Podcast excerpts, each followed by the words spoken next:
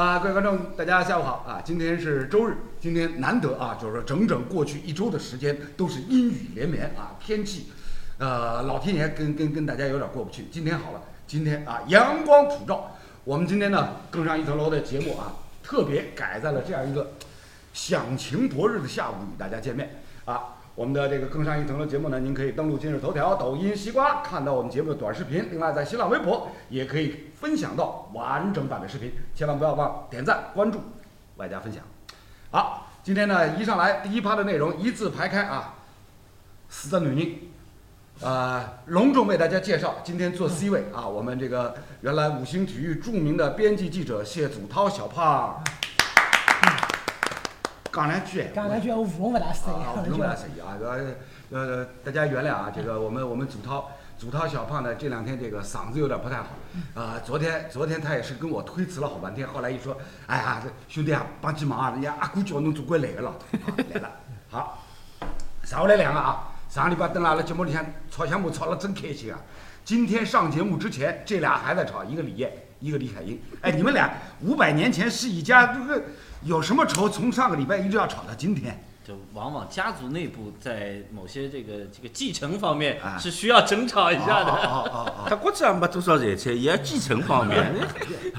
哎，不不，我就我们观众朋友当中有做律师的，可以给他们俩咨询一下啊。好，那么今天我们更上一层楼的这个节目内容呢，也是非常的丰富，因为上周整个的国际足坛，呃，大事小情不断，其中呢，这个第一项也是让大家啊万万没有想到，就是一代球王马拉多纳啊不幸去世。这个事件呢，的确啊、那天半夜里面，我我在家正准备要这个要要要要要上床睡觉，结果呢，呃，小熊猫就发了一个微信给我，说阿瓜出大事体啦，马拉多纳没了啊！我想不会吧，马拉多纳上个月月底刚刚过六十大寿啊，对，而且说是这个做了那个脑部的一个一个一个血块这个移除的手术，呃？硬膜硬膜下啊，硬膜下的这个血肿的一个一个移除的手术，而且据新闻透露说，这个手术还做得蛮成功的，这才过了没几天，所以这样的一个消息出来以后啊，一下子把全世界人民心灵都震撼了一下。结果从那天半夜到第二天的整个一天，刷屏达到了全民刷屏的这样一个程度。所以在这里呢，我们这档节目啊，今天第一趴的内容一定是跟马拉多纳有关，因为说句老实话，全世界的这个球迷心目当中，马拉多纳他所占有的地位那是无与伦比的。那个我自己那天也是，呃，收到这个消息以后啊，非常的这个难过啊、然后呢，仔细回想了一下，全世界范围之内有多少足球爱好者，有多少球迷是因为马拉多纳才爱上这项运动？今天我们在座几乎所有人应该都是都是受马拉多纳、受老马的感召爱上了这项运动，是不是这样？对，嗯。就是因为看了马拉多纳的这个，呃，应该是八六年的那一对，八六年世界杯，所以我才喜欢上阿根廷队。嗯，啊。然后呢，踢球呢，又是经过了九零年之后，嗯。然后我才开始自己才开始踢的球。啊，那八六年八六年第一次看这个世界杯的直播啊，不不是直播，不是不是直播，是后来去呃八九年吧，呃八九年左右的时候是看了一个这个属于像纪录片儿，也不是像集锦一样的东西，还不是还不是完整看比赛，那时候太小嘛，我那时候还小，真的是还小，刚上刚刚上小学，刚刚上小学，然后那个时候是是偶然间。这就看了看了一个他的这个属于集锦，嗯，然后呢就也听别人在吵架，嗯呃，就是关于关于马拉多纳到底到底怎么样，好还是不好？嗯，那那个时候开始，哎，一看看完了之后自己有感动了。然后九零年的时候，那个时候是真的是给我印象是比较深刻的，就是关于马拉多纳自己扛着这么一支队伍，这个一直走到最后。对，呃，当然。这个里面又涉及到裁判的问题了，对吧？这个否则的话就呃是就就是卫冕了，对不对？就这一趴我们不谈裁判的问题啊，这一趴我们谈的是情怀，谈老马带给大家的心灵上的这种震撼。嗯，呃，刚刚海英同学说了，就是八六年呢是第一次听说世界上有一个叫马拉多纳的球星，对，是吧？但是呢，八六年的世界杯呢，他因为年龄还小，因为我一直觉得你你应该生下来就这般就这般大。巨婴了。啊这这这个不谈，这个这个我们节目下再跟他，呃，详细的去讨论。接下来是吧？李艳，李艳作为这个职业球员，呃，我相信在所有全世界的职业运动员当中，职业足球运动员当中，马拉多纳这四个字，这个名字，对你们来讲，这个分量应该是什么样的？呃，首先呢，我觉得我可能看马拉多纳呢和海英这个差不多，因为八六年相对来说是比较小，六岁嘛，六岁可能那个时候还没有去看这个足球。呃，后来陆续陆续看了一些像你国家队的比赛啊，包括俱乐部的一些比赛，呃，着重的是九零年，哎，九零年他刚才也说到，就是一个人扛着一支球队，其实他八六年基本上也是这样了，对吧？九零年呢，意大利的这个世界杯呢，他基本上还是延续这样一个呃状态。当然，我觉得九零年他可能个人的状态上来说，就是拿到球往前突的这个没有八六年突的这么猛了。是，但是呢，他在中场的这个梳理，特别我印象很深的就是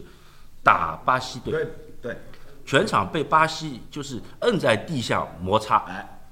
最后就依靠他在中场突破以后，右脚传了一个反向卡尼吉亚，是，嗯这个球印象太深刻了。就是那个时候给到我的印象就是，原来足球场上还有这么一个人存在，这么一，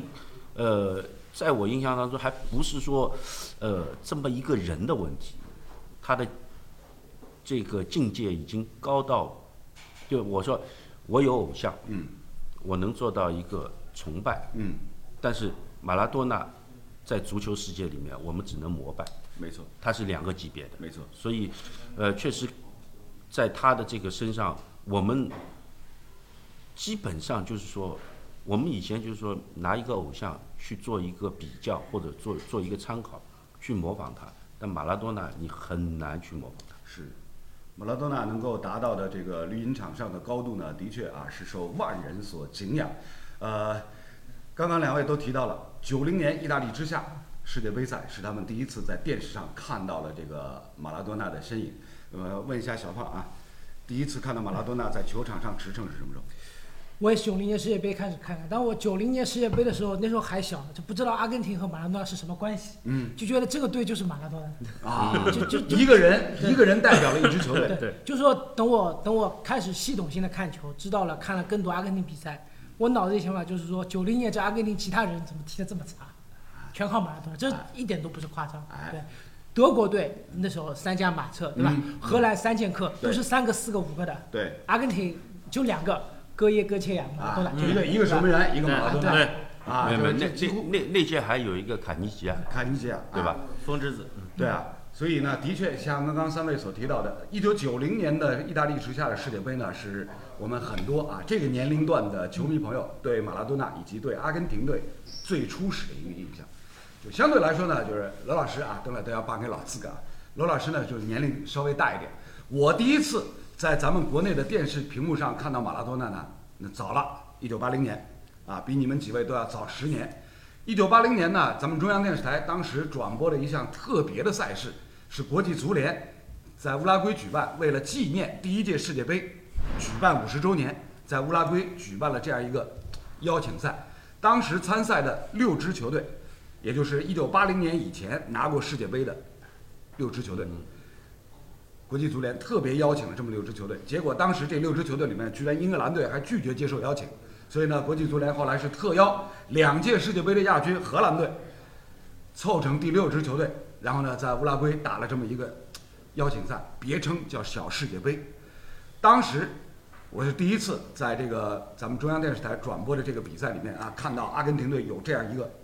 年仅二十岁的小将，叫马拉多纳，就是已经是给我留下了很深的印象。就是我一直到今天都还依稀有这么一些印象，其他那几支球队里面有谁我都不知道。嗯，但是就唯一印象很深刻的就是马拉多纳在那一届的这个小世界杯赛当中，个人带球突破的场景，包括他这个传球跟同伴打配合，最后由他完成一个进球的这样一个场景，是很碎片化的一些东西。接下来呢，就是一九八二年西班牙世界杯赛。西班牙世界杯赛呢，也是马拉多纳第一次参加世界杯。其实以他的在阿根廷国内的影响力来讲，提前四年，一九七八年他就可以参加世界杯了，因为大家可以去这个，比如说这个啊，通过互联网的资料去查询查询一下，马拉多纳一九六零年出生，一九七七年二月，马拉多纳就第一次入选了阿根廷国家队。那个时候他甚至还没满，还没到十七岁，嗯，还没到十七岁。结果呢，一九七八年世界杯在阿根廷举办，作为东道主，阿根廷队选拔世界杯的参赛阵容，举国上下都一致要求把这个少年天才选入国家队。结果当时阿根廷队的一代名帅梅诺蒂，嗯，思来想去，觉得说马拉多纳太年轻了，为了避免拔苗助长，他居然舍弃了马拉多纳啊！这个这个作为从一个主教练角度上来讲，胆子绝对够大。对的，这个背负的压力大家可想而知啊。跟跟雅凯似的。哎，就是就是按照梅诺蒂自己的说法，就是当时一九七八年世界杯他选拔的阿根廷队的阵容，如果在本土拿不到世界杯冠军的话，他估计要去跳楼去了。嗯，要去刀跳楼去片踢绳子的不少。哎，结果呢？结果呢？那一届的世界杯赛，一九七八年啊，阿根廷队在本土拿了冠军，但是呢，没有马拉多纳。然后马拉多纳真正在世界舞台上第一次亮相，是要到一九七九年的日本东京举行的这个世青赛。世青赛世青赛。然后咱们国内啊，中国的电视观众第一次在比如说央视的这个平台上看到马拉多纳的身影，就是我刚刚说到的一九八零年的小世界杯赛，然后是一九八二年。但是呢，一九八二年的世界杯对于马拉多纳而言是一个灾难，因为全世界大家都记住了他在同巴西队比赛当中脚踹对方的替补球员巴蒂斯塔，直接被红牌罚下。不过呢，话又得说回来啊，对于一个还不满二十二岁的年轻球员来讲，第一次征战世界杯，这种浑身上下的不舒服、不自在的感觉，是吧？大家可以自己去体会一下。所以呢，说到这个话题的话，又要请教一下啊，我们当中唯一的一名职业球员身份李艳，第一次，第一次在国际赛场上出战，当时的感觉是怎样？呃，紧张、嗯兴奋，嗯，完以后斗志特别的高亢。哎，是不是前一天晚上睡不着觉？呃，反正睡的时间不长，哎，就是睡呢也能睡着，但是总觉得好像就是确定了你第二天是首发，因为呃国家队的比赛和有的时候俱乐部的比赛还不一样。对就俱乐部呢有的时候要到当天才宣布首发名单，国家队呢基本上你在前一天训练呢就知道你明天是肯定要上的。嗯，所以很紧张。嗯，就是因为没有这个经历，你一旦有了这个经历以后，你觉得哟这个我要好好准备。我不要出错，嗯对吧？我该把自己的特点发挥出来，甚至于想到了我这个球怎么处理。比赛还没开始，你已经想到了这种球怎么处理，就是想的很多，而且到了场上呢，有的时候就是你的控制力是稍微会差一些，因为和你预期的有可能是不一样。因为比赛前往往大部分会想好的，是，但是比赛当中一旦遇到困难呢，好像哟，这个困难怎么解决？没有过多的去想。你包括刚才说马拉多纳这个，呃，踹的这张红牌，其实我想更多的还是当时年少，其实有一些轻狂是很正常的，嗯就是上场了以后啊，他技术好，过人能力强，那始终不断的踢他踢他踢他。那到了一定的点上爆发，这个我觉得很正常。包括呃，我记得我在国家队拿的一张红牌也是的，就是你觉得哎呦今天状态蛮好的，球来了也不顾这个后果了，就是啪一脚就出去了。但是出去以后一想，哎，这个动作我完全可以避免，嗯，就是你这个情绪上的控制还是会有一些问题。是，呃，马拉多纳之所以伟大呢，就在于啊，他个人的球技出神入化。另外一方面呢，他在国际赛场上，由于他的出现，甚至引发了一种全新的防守的策略和潮流，全场人盯人，嗯，全场人盯人，就是我们节目之前啊曾经提到过的，像这个一九八六年世界杯小组比赛，阿根廷对阵韩国，韩国队当时就是专门安排了大家耳熟能详的许丁茂先生，全场死盯马拉多纳，就是按照按照咱们节目当中曾经提到过的，就是哪怕是什么马拉多纳出去喝水，你也跟着他一块儿喝水，你去你去抢他的水喝，他要上厕所你也跟着跟着去啊，就是这个对于足球比赛来讲，这样的一种防守的策略，可以说现如今已经很少能见到。对，但是回到比如说三十多年以前的话，因为马拉多纳的存在，嗯，所以这种防守策略几乎是成为成为很多弱队在对付马拉多纳过程当中必然要做的这样一个选择。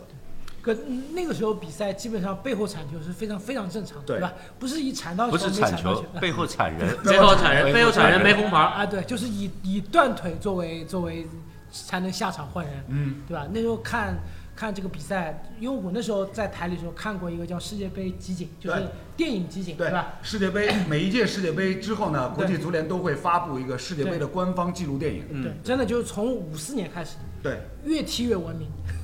真的越踢越文明，而且就是说，就是电视这个啊、就是电视记录下来这些画面呢，就是通常找最狠的记录。马拉多纳基本上就被踢成狗，用现在的话说，踢成狗爬起来再来一脚，啊，就是这样。就像小胖所提到的啊，这个呃，最近几天就是罗老师也是因为一位就是受到马拉多纳的这个不幸去世的消息的影响，就所以我我在家里边也是上网拼命去搜搜刚刚这个小胖所提到的国际足联每一届世界杯的这个官方纪录电影。呃，一九八六年，我就我又重新看了一遍，又重新看了一遍。这个纪录电影呢，纯完全就是用这个电影摄影机，对，胶片啊，用胶片来记录下来。它的这个转播的，它的这个记录的视角啊，跟我们电视转播的视角还不一样不一样，不一样不一样的。有大量的这个镜头啊，就是跟着你某某球星一个人。像一九八六年就是完全跟着马拉多纳一个人，在这些老的电影胶片所记录下来的画面瞬间当中，我们能够看到的就是马拉多纳在球场上一次又一次被人家放倒，像砍大树一样，对是吧？被放倒。所以现在回过头来，小胖刚刚说的非常好，如今的足球啊，越来越文明，嗯，越来越文明。呃，包括在这个裁判判罚工作、判罚尺度、规则的修订方面，包括像辅助手段的引入，其实都是为了什么？为了让这个比赛变得更加的文明。嗯。现在连对个角都要都要罚点球了，这就就没意思了，那个时候马拉多纳是穿两副护腿板的。对，呃，那个时候就是你看球员的装备，其实它的发展衍生，其实和刚才呃小谢说的都都一样的，就是以前的护腿板就是大，嗯，包括脚腕上它也有护，包的全，两边有两个像那种乒乓球对一半包着两个脚腕旁边的两个我们说算盘，哎，包括小腿肚子也有，对吧？现在鞋子包括呃这个护具呢越来越小，越来越小，越来越小。球鞋越做越薄，对越来越小基本上护腿板就这么小护腿板越来越短，对，是吧？呃，就是材质呢是好了。我在想，确实以前特别像马拉多纳这这个类型，以前真的是强。他强在哪？就是他不断的被人踢，他还能有这样一个相对健康的身体。是，你碰到现在的球员这么样踢，你扛得住啊？啊这，范巴斯滕几岁就退了，对吧？所以我我我觉得那个时候他确实是强，强一方面是他对球的控制强，另外一方面你看他身材矮小，嗯但是身体的这个素质绝对是强。没错。呃，回顾足球运动发展的历史呢，从过去最早的啊，这个相对比较原始、比较粗野的这样的一个身体的对抗，发展到了今天，走过了一百多年的历史。呃，在马拉多纳之前，因为我们都知道这个老的像这个巴西的球王贝利，其实呢，贝利的比赛呢，我们基本上都没看过，都是看到的这个世界杯的一些官方的纪录电影当中的一些集锦片段。巴呃，就是巴西的球王贝利，在一九六二年到智利参加世界杯赛的时候，第一场比赛就被人给铲伤，就直接下去了。所以，像一九六二年的世界杯赛，在整个国际足联世界杯的历史当中留下的留下的这个主题词什么？就是残暴、粗野，是吧？甚至甚至到最后，就是巴西队的那场比赛是对谁来着？对对智利还是对捷克？那场比赛直接被冠之以圣地亚哥之战。粗野到了这种程度。所以呢，在相对啊，就是三十多年以前，一九八零年代的这个绿茵场上的争斗，还是延续了很多啊过去老的那种粗野的风格。在这样的一个粗野的呃对抗的这个环境底下啊，马拉多纳能够屹立不倒，的确是让大家需要来顶礼膜拜的。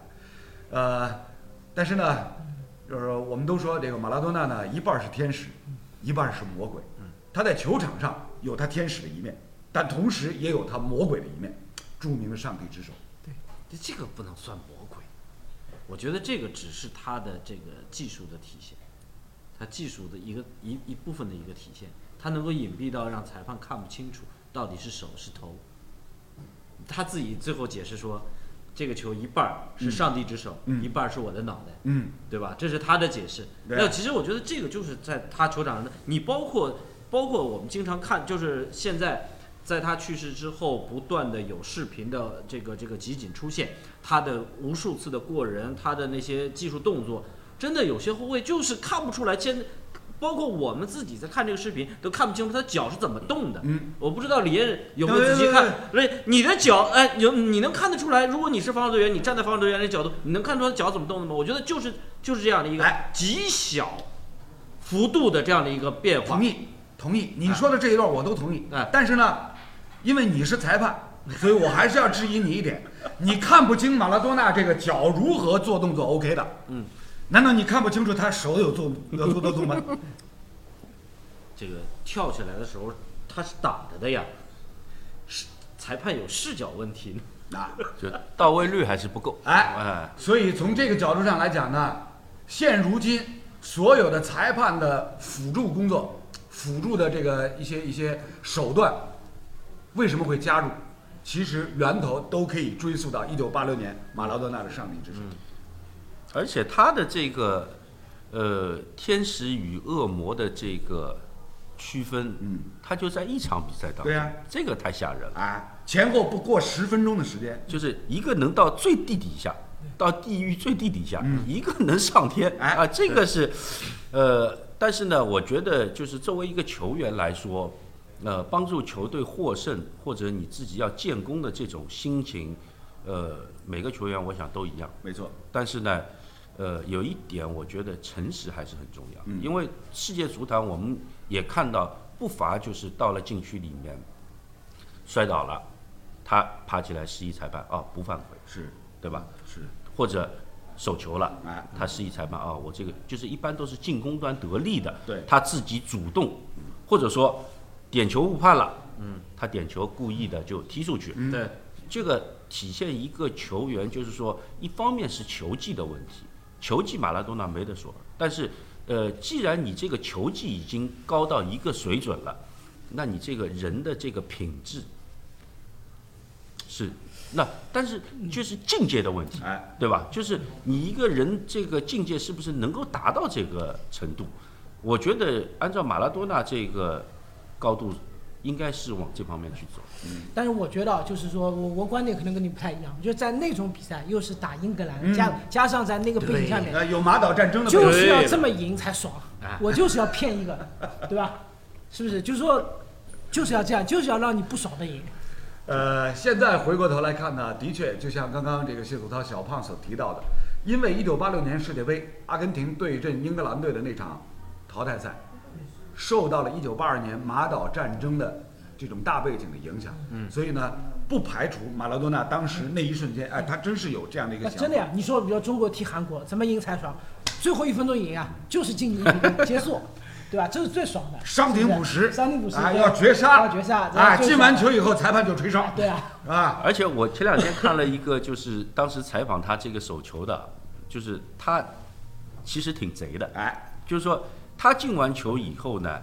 他的反应要比其他的队友反应要来得快。对，就是主裁判其实他是这个视角的问题，刚才还是说没看清，但是巡边呢有可能是看到的。对，你看他进完球以后，他庆祝的方向是往这个右边的这个巡边去走的。对对对，而且他走的过程当中呢，不断的在呼应自己的队友，来上来帮我嗯过来庆庆祝庆祝啊！就是说一定要就是把自己都要骗了，哎 对吧？就是你不上来庆祝，这个是一个好球，我头头顶进去要。做全套。呃对，哎做戏要做全套，哎，就上海人讲起来，搿辰光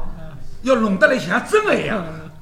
他做到了这一点。嗯这个这个只能说我们说要从他的出身这个角度来说，就是他在球场上他所发挥的这些技术，包括他的这些呃传球啊、过人啊，一方面是来自于他自己的天赋，另外一方面来自于从小的这个生活的这个环境对，他需要去在夹缝中去对求生存，他要用他的狡猾，他的所谓的小智慧这种。就是在一个穷孩子出身，在那个环境下面，如果他做了说我我示意我是手球，嗯，他是个阿根廷人，在那种比赛，那种这么关键比赛做那个动作也是不可想象，啊这这没有人会这样。这个我觉得就可以理解。对我觉得吧可能就是得得上过大学的卡卡那种，才能够承承认这个球是是是我有手。呃，我我觉得是这样，这个上帝之手呢是成为了世界杯历史上啊非常重要的一抹啊、一抹亮色，而且呢是一段永远载入史册的这样的一段的篇章。呃，正是因为就像刚刚李艳所提到的，在那一场比赛里面，前有上帝之手，后有世纪进球，前后相隔不到十分钟。天使与魔鬼硬币的正反两面，哎，同时摆在大家的面前，所以才让全世界这么多的球迷对马拉多纳既恨之又爱之，嗯，是吧？爱恨交加，这个人他鲜活的形象才能永远屹立不倒，是不是？他是个人，这这真的是一个人。虽然是我们膜拜或者说崇拜的偶像，呃，但是也不能完全把他变成神，哎，因为他有人性的那一面。哎，他是是这样，就是从人的角度上来讲，他当然是个人，而且是一个活生生的人，是吧？在球场上，他所表现出来的技术无与伦比，接近神的高度，接近神的高度。他这种踢法后来没有了，再也没看到过，嗯对吧？就是说一个人能成为传奇，就是这个踢法再也没有看到过，对吧？而且别人想学也学不了，就是这样。而且我我觉得有一点啊，就是呃，马拉多纳为足球这个运动带来的很多的东西，是没有任何一个人，包括我们说，呃，篮球场上的嗯乔丹也好，科比也好，就是我觉得都没有办法到达他的这样一个高度。对包括呃，对于其他的这个体育运动的这个衍生的影响力上来说，也是非常大的。对啊，所以呢，呃，二零零零零年还是零一年，是国际足联当时啊搞了一个这个二十世纪最佳球员的一个评选，是吧？啊，让全世界的这个球迷在这个互联网上一起投票，结果马拉多纳是拿到了好像是百分之六十多的这个这个选票，高票当选。国际足联呢自己心目当中啊推出的另外一个候选呢就是球王贝利，嗯，啊，结果球王贝利好像在在那个那个票选当中只拿到百分之十几的票，啊，最后呢变成在颁奖颁奖礼上，马拉多纳领完奖以后呢，直接带着家人就走了，是吧？贝利在出来的时候呢，是变成了什么？变成了这个官方指定的这样一个二十世纪的球王，所以从这个角度上来讲呢，大家可以想见啊。一九八六年世界杯、一九九零年世界杯，包括一九九四年世界杯到，那三届世界杯，特别是九四年世界杯对阵希腊队，进完球以后，马拉多纳冲着那个摄像机对，咆哮，狂奔而去，面目狰狞啊！而且而且就是那个进球，那个进球就是现在 TikTok 最好的体现。对啊那个进球在当年看到啊也是从来没见过，怎么有这样的进球？啊，所以这三届世界杯赛，马拉多纳留给全世界的印象，主导了所有八九十年代成长起来的球迷，在这次世纪球王评选当中，一定是高票顶推马拉多纳，不推他推谁啊？因为贝利踢球我们没见过，嗯嗯虽然贝利也也也是大牛，是吧？从一九五八年世界杯到一九七零年世界杯，你说贝利不是大牛，那肯定那肯定是不对的，肯定是不正确的。但是呢，我们都没见过，因为那个时候毕竟电视转播不普及，对，吧，所有有关贝利的那些那些这个影像资料都是什么碎片化的，对，都是碎片化的。所以从这个角度上来讲呢，马拉多纳哎，真是在过去三十多年当中，整整几代人对足球的回忆、对绿茵场的深刻的印象，都来源于马拉多纳。而且有一点就是说，马拉多纳他其实是跨一个时期，跨一个就是足球发展的这个时期的。就是说，刚才其实我们提到，就是呃有残暴的这个阶段，他也经历过了。对到九四年、九零年其实开始以后，往九四年这个世界杯发展，已经相对到了一个比较文明的一个踢法，是比较追究呃追求一个技战术要求的这个踢法了。就你能够看出他残暴的这个踢法，他有他对付残暴的方式。嗯，到了呃相对文明、相对比较追求技战术的东西呢，刚才就是希腊的那场比赛，连续的这个配合，最后左脚一拿兜了一个直线对，就是也能够体现他对于现代足球的这个理解，没错。对吧？哎，呃，回顾那个时代的这个足球场、足球比赛，马拉多纳的存在，让大家根本就想不起来啊，这个世界上之后居然出现了一种新的技术，叫做假摔。马拉多纳那个时候嗯不存在假摔，因为因为每一次几乎都是被人家结结实实给踢倒在地，是吧？一个就是可能在他的这个脑海当中，在他的字典里面就没有假摔这两个字。啊对，而且我马拉多纳就是除了刚才这个罗老师提到的这个是犯规上的问题，我就在想，就马拉多纳他站着把这个球放在他左脚，就一般的防守球员碰到呃现在足球啊，就是我肯定第一想法我上去顶他，嗯上去抢他，就马拉多纳你这个上去抢他，百分之九十以上要背过，嗯，或者说他拿在这个左脚位，球在他脚下的时候。就你不知道下一步他到底是要干什么，哎，而且他下一步是能够完全把他自己的想法做到位的，对，这一点太可怕了。人球结合。还有一点，我觉得就是说，我自己感觉就是马拉多纳，虽然我我踢球肯定不行，对吧？但我感觉马拉多纳像一个普通人，嗯，就是他也没有不像 C 罗全是肌肉，速度快，嗯，对吧？他就像一个普通人，可能我们也能练两下能做到，左脚颠两下也能做到。这跟现在的足球就不一样，现在足球光一个中锋一米九，那就不是普通人，对吧？呃马拉多纳就是个普通人，对身体对身体要求，马拉马拉多纳是一个足球技艺超凡脱俗的普通人，他的足球技艺超凡脱俗到什么程度呢？后来他去那个英国，呃，是牛津大学访问，然后呢，在现场就是底下底下底下这个活动主办方呢说啊，让让老马秀一下球技，呃那个时候老马已经很胖，就是结果他在现场颠了一个橘子，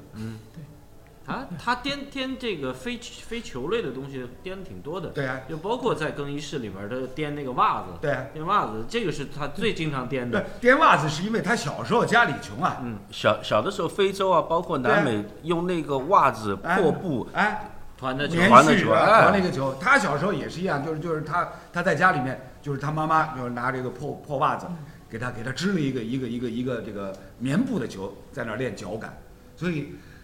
可想而知，就是任何一个人，他的成功绝非偶然啊，就是背后背后他的勤学苦练。这些东西啊，就是大家可能都是看不到的。你光看到了什么？是电视转播呈现出来，哇，这儿好，球好，技术好，传球到位，牛逼！但是他这个台下十年功的那个过程，你是看不到的。我觉得就是马拉多纳有点像那种百分之九十七的天赋，他平时我觉得跟普通人没什么区别，嗯对吧？大腹便便的，嗯然后包括他，我我看的比较多的九四九五年之中，在相对比较他后期的，就跟普通人没什么区别。对，那他就完全靠天赋，不像 C 罗、梅西一看练出来的，对吧？嗯特别是不不不这个个不能完全马马马拉多纳其实我我之前就是不是因为马拉多纳过世了以后我再看，我是大概去年的时候我看到就是有一个马拉多纳视频，就是他在一个康复或者说休整期的时候，他自己的训练。对，啊，这个绝对是刻苦，哎。而且就是说，你看他，呃，因为到了运动生涯的这个后期，其实他的身体条件已经已经有一点负担了，嗯。就是他很累，但是呢，他还是在咬牙。对，这个是哦、你在他你你只能看他光鲜的一面，哎。但是你看他训练的这个东西相对少一些的话，其实他训练付出也不是说一般常人能顶得下来。九四年世界杯之前，马拉多纳为了为了啊，把自己的身体状态能够提升起来，能够恢复起来，九四年九四年世界杯之前，他这个减肥就减了二十多斤，是吧？就是这样的这种刻苦训练的这个幕后的过程，往往你是看不到的。而且现在科技发达了，你说 C 罗、梅西练，我也承认是练的苦的，但是他的康复、他的训练的这个方式方法，对，更包括你的这个监管的这个东西，你能根据他的身体情况，那个时候相对来说还是相对是比较呃粗放粗粗一点的。那他的训练只能靠苦练，对，就是一点，对吧？就刚如果马拉多纳放在今天，可能成就就更大。这这个就是说现在的各方面的技术啊，各方面，对吧？哎，有一定的道理，哎，有一定的道理，因为的确啊，现如今你这个一一个球星的背后，你这个团队，对。啊，团队的这个规模首先是庞大，另外一个各种技术手段、后勤保障的这个能力，这是过去历史当中所无法想象的。这个这个我觉得倒不太见得，啊倒不太见得，毕竟呢，我们就是说他的从小的出身，我们经经常说那个原生家庭嘛，嗯，他会导致这个人的性格，他的未来的发展。那马拉多纳放在他那个时代，对吧？他自己都承认，那个时候什么时候就开始，开始开始吸一些不该吸的东西了。这个对于他的这个天赋的损害，对于他的影响，那只能说，呃，小胖前面说的百分之九十七，我都我觉得还说少，应该是多，就是因为他自己的这些不自律，然后导致他他他只能呈现出百分之所谓九十七，就按照按照那你们两个人的说法，但是你放到现在，现在我们再说，从从这个这个巴西贫民窟里面走出来的那些那些球员，嗯，比如罗纳尔多、呃，罗纳尔迪尼奥，罗纳尔迪尼奥，罗纳尔尼奥。俩都是都啊对吧？是都是都是穷孩子出身。呃，对，所以就是说他他们也没有达到马拉多纳那个高度，我但是就是因为穷孩子出身，他们也出现了这种早早的就就下去了这个状态，对吧？呃，你包括阿德里亚诺应该也是吧？我们我们这一趴的内容啊，由由于由于这两个啊，一个小胖，一个海鹰，就一下子呢把把马拉多纳捧得捧得高到没边了。没没按照按照他们两个这个天赋在那儿肯定没边儿。按照他们俩这这说法的话，就是马拉多纳天赋应该是什么百分之一百九十七，然后呢，因为自我管理不善，所以呢从一百九十七一路往下降，降到最后还有百分之九十七，这个这个我这应该顾问吧？没有，我和我我之前在在你的这个这个粉丝群里面我发过一段因为在我心目当中，马拉多纳就是全世界技术最好的，从古到今。因为贝利咱没看过，咱咱扔扔一边去。迪斯蒂法诺我没看过，扔一边去哎。但是自打我看足球开始哎，我觉得马拉多纳是所有球员里面唯一最好的哎，唯一最好的。你刚才说没有假摔，那就是马拉多纳他他不摔，他哪怕能够扎得住，哪怕跌跌撞撞，他也要踩得住，继续去去踢那个球，对吧？那在那个时代，不是其他球员差，我们再去翻一翻八六年、八二年，甚至于九零年的那些这个这个球星，要比现在的球星，我觉得不差到哪儿去。嗯但是他们他们为什么能够马拉多纳又能跳出来？只能说明马拉多纳更强，嗯，包括他的小技术，他的所有的这些串联，他的动脑，我觉得小胖刚才说了，他是一个没有经过特殊挑选的这样的一个球员，没有说身高要到李艳的这个高度，体型要像李艳一样的，对吧？呃，这个 要身高这个比但但马拉多纳，我就那么矮，我就一米六五，我就一米六三这样的，我我也可以踢啊。今天今天李艳足球 没有门槛儿，今今天李艳有点如坐针毡，尤其是坐在了李海英的边上，所以所以这个刚开场我就说了，这五百年前是一家两个姓李的互相捅刀子，勿，伊侬拿马拉多纳一记头帮李艳比，不是李艳是侬到我到底你是一个标准足球运动员，现代标准现代足球运动员的选材标准就是你这样的，对吧？这搿搿就是属于搿就是属于啥？就讲上海人讲的，聊天聊勿下去了，纯粹把李海英聊死脱了。就搿搿搿话题拨伊一聊聊了，戳克到勿晓得啥程度了已经。好好好好好，那么这这这一趴啊，我们时间也差不多啊。这个大家对于马拉多纳的这个认知和理解，就是每个人心目当中马拉多纳的形象都是不一样的，是吧？但是呢，无论如何，我们喜欢他，因为什么？因为他在绿茵场上留给我们太多美好的回忆，是不是这样？所以希望老马在天堂能够快乐，啊，说不定陪上帝一块儿踢球是蛮开心的一件事情，啊。那么看一下我们的这个观众朋友啊，有一些什么样的意见想法？是把梅西和 C 罗放到当时，那不勒斯能不能进前三？呃，我觉得像这样的问题呢，其实你很难来来做一个准确的判断。呃，只能这么来说，在马拉多纳1987年率领那不勒斯拿到意甲联赛冠军之前，意甲赛场上曾经有过一支冠军球队，叫做维罗纳队。大家很难想象，当时的那支维罗纳队居然从尤文图斯啊、国际米兰啊、AC 米兰啊、罗马呀、这些强队包围当中脱颖而出，对，是吧？这个放到今天你是很难想象的。呃，在各国的联赛当中，因为我们都知道联赛因为是跨跨年度嘛，跨年度是个漫长的过程。一支弱队像维罗纳这样的弱队啊，能够脱颖而出，到最后拿到冠军，这个本身就是不可思议四个字。然后马拉多纳去到那不勒斯，也是花了三年的时间，才把这支球队从保级球队一路带上来，嗯，而且当时马拉多纳的身边还不只是他一个人是著名球星。卡雷卡，啊，卡雷卡。锋线上卡雷卡，后防线上阿莱芒，啊，阿莱芒。所谓的南美三杰，是吧？包括当时那不勒斯队阵中还有像这个呃迪纳波利啊、呃卡内瓦莱啊这样的这个意大利的国脚，所以从这个角度上来讲，任何一支球队的成功都是需要相对的一个过程，否则的话。奇迹老是发生啊，那就不叫奇迹了。其实没没有那么复杂，梅西能不能带阿根廷拿世界杯，就一句话就完了，对吧？就就就一句话，克宁了，胆小的吧？就一句话，不，呃，还有一个我觉得是时代的问题，就是呃，当时的时代，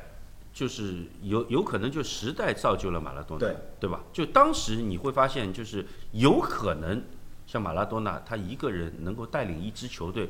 就不断的往上冲，嗯，他没有上限的，嗯对。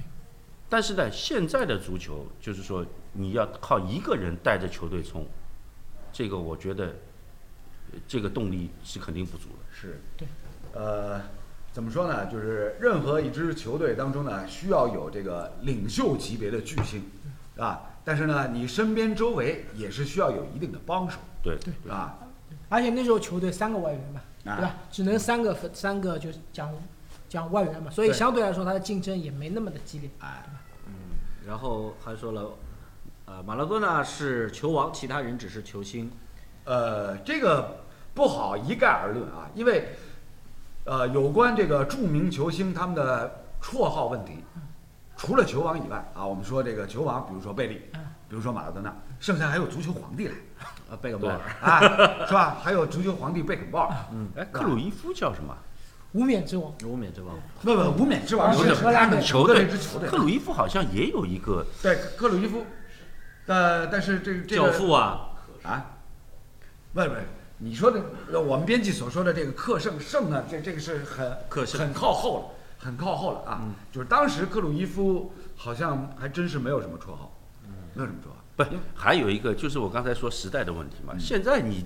把它称为叫的多的有的是，哎词语词语量现在丰富了。对当时没有这么多词语量。哦哦，绝对好的，他就是王。嗯，对对吧？词语量就在那儿。那时候只有只会有一个王字儿，是吧？对，现在是因为就换换个角度来看，你说二十一世纪的球王，梅西、C 罗是有争论的。嗯。二十世纪最后三十年球王是马拉多纳，这个我相信这个是没有任何没有没有争论的这个不会有任何不会争论有任何的争论。嗯，啊，就是哪怕是跟这个马拉多纳同时代的那些著名的球星对，心目当中也是有这样的一个公论。举一个简单的例子啊，跟马拉多纳一块儿在世界杯赛场，在意甲赛场上一块儿一块儿这个打拼的另外一位著名的球星普拉蒂尼，嗯，是吧？就是没有人把普拉蒂尼称为球王吧？嗯，这个没有什么争论啊对，是吧？呃，所以从这一点，从这个角度上来讲呢，哎，那我们小胖就这点好。小胖，我最喜欢他，他经常能够 哎总结陈词，总结陈词，用最简单的语汇把他的观点告诉大家。基本上五龙五特了。马拉多纳性格造就了成就，梅西不是那种性格。哎，嗯那这个有道理这个也很有道理，这个有道理的对对对，这个有道理啊。虽然梅西也被称为叫煤球王，嗯，是吧？对。但是这个这个煤球王呢，感觉这个档次、这个含金量跟马球王是不可同日而语我。们还有我觉得我，我讲个细节，就是八六年世界杯那更衣室，你世界杯纪录片里面的，你就看到那才是真正的球王。马拉多纳在更衣室里面是怎么样摔东西，对。怎么样别人围着他，对。这个东西我觉得 C 罗、梅西都做不到，嗯，真的。，C 罗大概还有可能。C 罗 C 罗在葡萄牙国家队当中的地位呢，差不多啊，差不多可以可以说是领袖全队，但是梅西一定是做不到。对还是还是伊布比较实惠，对吧？一个送送只游戏机，送块 手表，对吧？小一小会了。讲讲的。小惠，不，每每每个球队的他的这种领袖，呃，去引领更衣室的这个文化是不一样的。哎就是这个完全是根据这个球员的他的这种性格来的。以前可能物质条件没有这么丰富，那他就要靠精神层面，是靠他，因为马拉多纳相对来说他是比较开放的嘛，他就要靠自己的这种开放的模式去怎么样把身边的这些人能够围起来。现在呢，就是你像刚才谈的，送手表的、送游戏机的、嗯送点什么呃电话的，哎对吧？这个呢，其实也是一种方式。我觉得时代不同呃哎，方式不一样，哎，这个都可以。其实只要能把这个球队大家心能够拢在一起，嗯，往一个目标去走，都可以。啊，然后说到这一点呢，我突然想起另外一名著名的球星，这个在一支球队当中，他的领袖地位跟马拉多纳有点相似。九零年代初，当时红魔曼联阵中，坎托纳，坎坎托纳啊坎托纳在更衣室里面是被称为国王的，嗯对是吧？曾经有英国媒体画了一幅这个漫画，就是坎托纳戴着王冠，手拿权杖，光着膀子，然后然后在更衣室里面呢，底下一批一群小弟。最过分的就是家里那边是在那跪着，你知道吗？膜拜。啊，是这样一个膜拜的姿态，是吧？但是呢，这是俱乐部队，去到法国国家队呢，坎特纳这个地位一下子就一落千丈，对，啊，甚至于到最后，雅凯一怒之下，去什么坎特纳，什么基诺拉，我就不带你们去，对我我才是国王，你在在雅凯这儿就是他，我就是国王。啊就是发展到极致呢，法国国家队后来从雅凯一路下来就变成多梅内克，嗯，夜观天象，在那边一算，朋友，侬搿只星座讲我是想看了吗？这位，这位，这位。所以呢，这个足球这项运动，绿茵场带给大家的所有的感感觉啊，所有的快乐，包括你的烦恼、你的悲伤，所有这一切交织在一起，让大家对这项运动，对对这个绿茵场，对绿茵场上所有类似于像马拉多纳这样的天才加魔鬼，这才是真正的爱恨交加。好，希望老马在天堂快乐。